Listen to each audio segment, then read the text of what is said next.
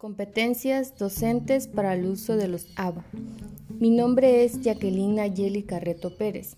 Actualmente curso el tercer cuatrimestre de la maestría en educación en la Universidad Interamericana para el Desarrollo.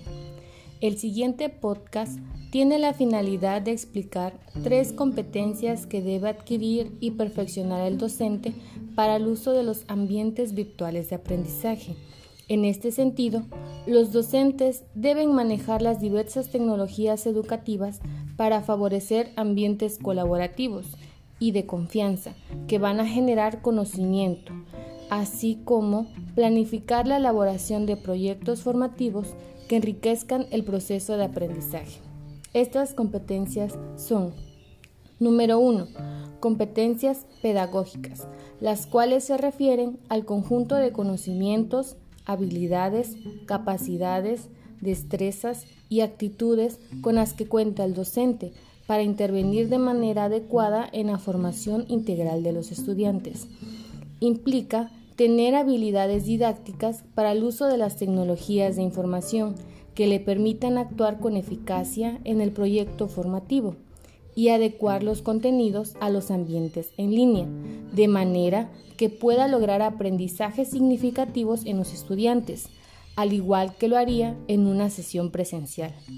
Además, las actividades de tutoría van a permitir al estudiante desarrollar competencias que le serán de utilidad en su vida profesional y personal.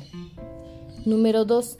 Competencias de investigación se refieren a tener la capacidad de buscar información y utilizarla de manera crítica, analizando el contexto y utilizando las estrategias que resulten más adecuadas para su implementación en los ambientes virtuales.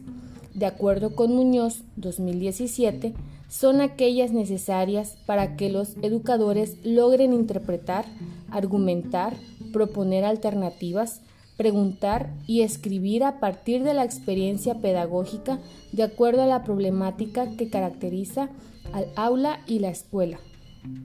Número 3. Competencias evaluativas. Hacen referencia al buen manejo de técnicas de evaluación que permitan evaluar las destrezas y el nivel de apropiación de los conocimientos de los estudiantes, además de que favorezcan que el propio estudiante pueda darse cuenta de cómo ha sido su avance a lo largo del curso, es decir, una autoevaluación. Es necesario que el docente establezca criterios de evaluación con base a los contenidos para detectar áreas de oportunidad. Por ello, se debe evaluar al inicio, durante y al final del proyecto educativo.